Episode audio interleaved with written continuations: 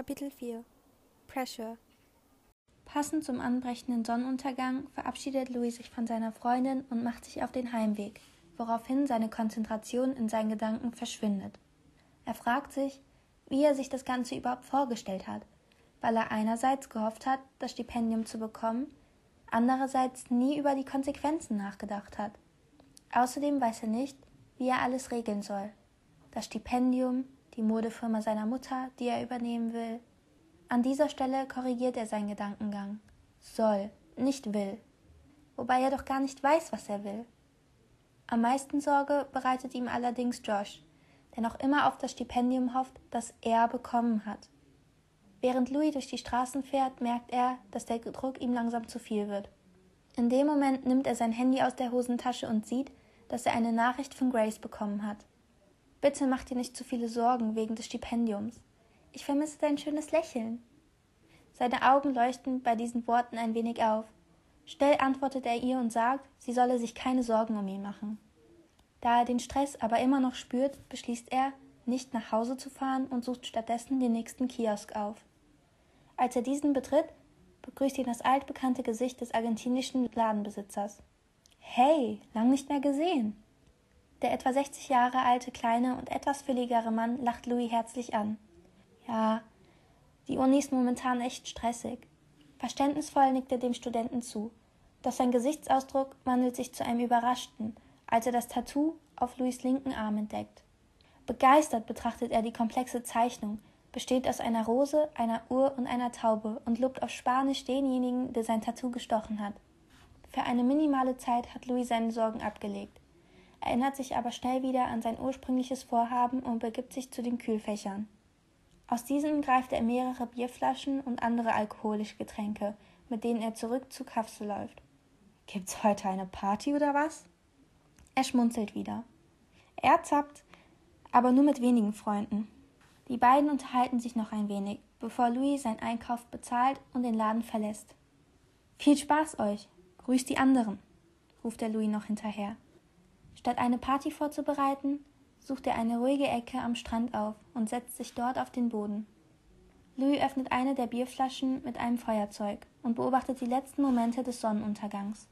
Nach und nach nimmt er große Schlücke, welche immer schneller werden, und somit betrinkt er sich an diesem Abend ganz allein. Durch den ganzen Alkohol verliert er den Überblick über Zeit und Anzahl der Flaschen, die er bereits leer getrunken hat. Auch seine Sorgen verstummen immer mehr. Als allerdings keine volle Flasche mehr übrig ist, beschließt er, nach Hause zu gehen. Somit lässt er auch sein Auto auf dem Parkplatz stehen. Die vielen verpassten Anrufe seiner Mutter ignoriert er dabei. Als er die Haustür aufschließt, weiß er bereits, dass ihn eine Standpauke erwartet. Und wie erwartet steht Susan schon im Hausflur. Wo warst du? Louis seufzt, will den Fragen seiner Mom ausweichen, doch dafür ist es schon zu spät. Ich bin kein verdammtes Kind, Mom. Natürlich bist du das nicht. Aber wieso gehst du nicht an dein Handy? Und wieso stinkst du so nach Alkohol? Weißt du, Mom, du bist nicht meine Betreuerin. Also lass mich in Ruhe. Sie runzelt die Stirn und fragt ihn in ruhiger Tonlage, was passiert ist. Nichts ist passiert, Mom. Nichts. Ich wollte einfach nur Spaß haben. Wieso hinterfragt jeder gleich alles, was ich tue? Wenn nichts passiert wäre, würdest du jetzt nicht so mit mir reden. Ich hinterfrage nicht, was du tust. Ich kenne es bloß nicht von dir, dass du so viel trinkst. Er gibt einen sarkastischen Lacher von sich und schüttelt dabei den Kopf. Vielleicht kennst du mich ja gar nicht. Was redest du denn da? Du weißt gar nicht, was du sagst. Oh doch, das weiß ich. Sie verneint seine Aussage erneut und bittet ihn, in sein Zimmer zu gehen und sich auszuruhen. Dann wird es dir morgen auch wieder besser gehen und du kannst normal mit mir reden. Louis kann sich durch den Alkoholrausch kaum beherrschen und spürt, wie seine Wut immer weiter aufsteigt. Du willst mir erzählen, wie ich mich fühlen werde? Du? Du weißt nie, wie ich mich fühle. Und weißt du auch warum? Weil du immer davon ausgehst, dass es mir gut geht. Und weißt du, warum du davon ausgehst? Weil es dich nicht interessiert. Genauso wenig wie die anderen. Niemanden interessiert es, wie es mir geht, weil ihr alle egoistisch seid. Louis, langsam nervst du mich wirklich. Hör auf, so einen Mist zu reden und geh einfach schlafen. Siehst du? Genau das ist es. Du willst wieder deinen Willen durchsetzen, weil es dich nicht interessiert, was ich will. Keiner von euch denkt auch nur kurz darüber nach, was ich will, sondern ihr erwartet einfach alle, dass ich euren Willen erfülle. Louis, wovon sprichst du? Er weigert sich, ihre Frage zu beantworten. Das solltest du wissen.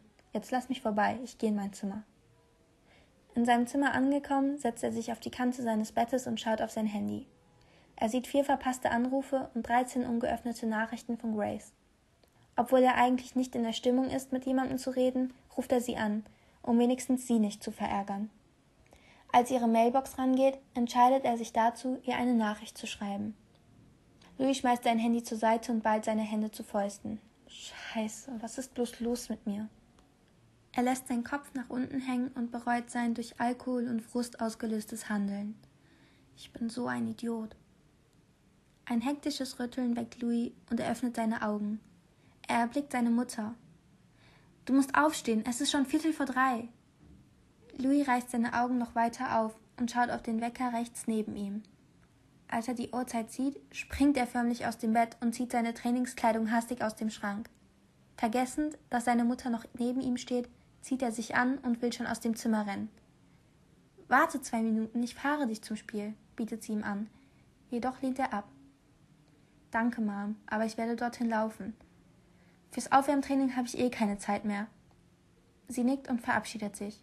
Bevor er rausgeht, geht er noch einmal zu seiner Mutter und entschuldigt sich für sein gestriges Verhalten.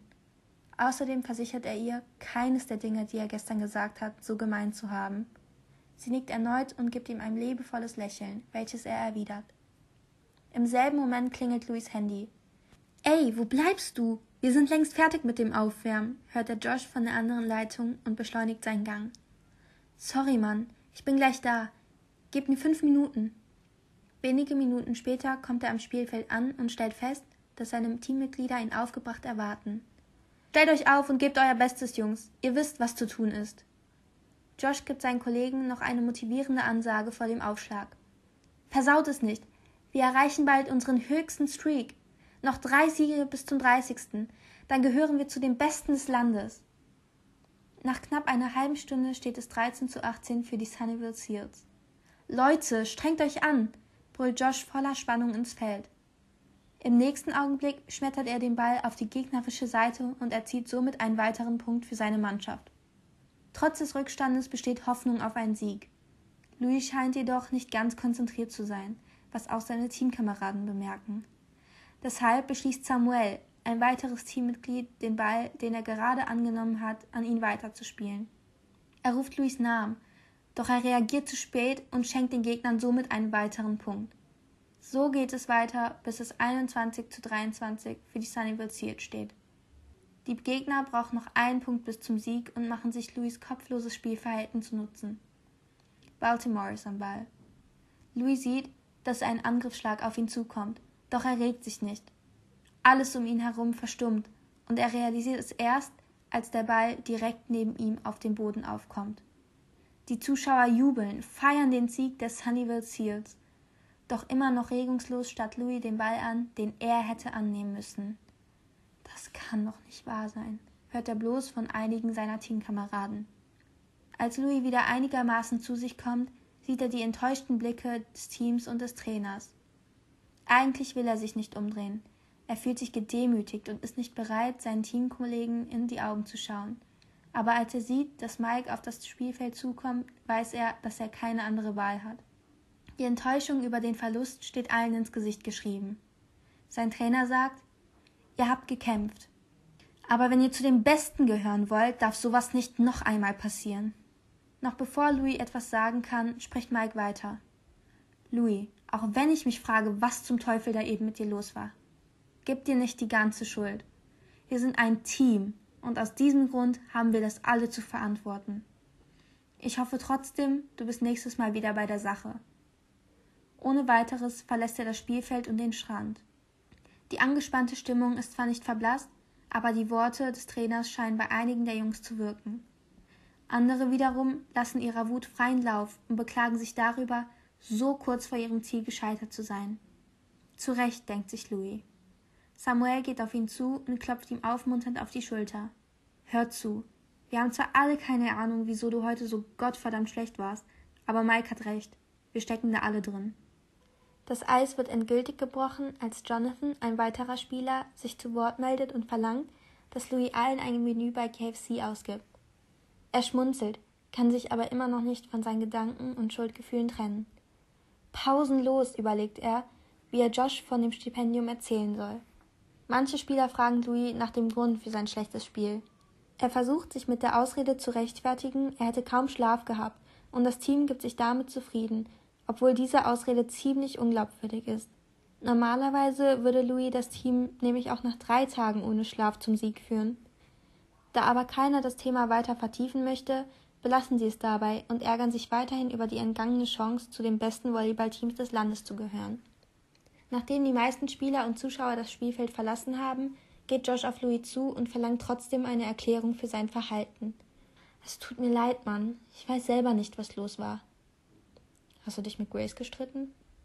Verneint versucht Louis, sich von seinem besten Freund abzuwenden. Er will nicht, dass Josh ihn in diesem Zustand sieht. Du hast gesoffen. Nach dieser Feststellung schaut er ihm direkt in die Augen. Wir müssen reden.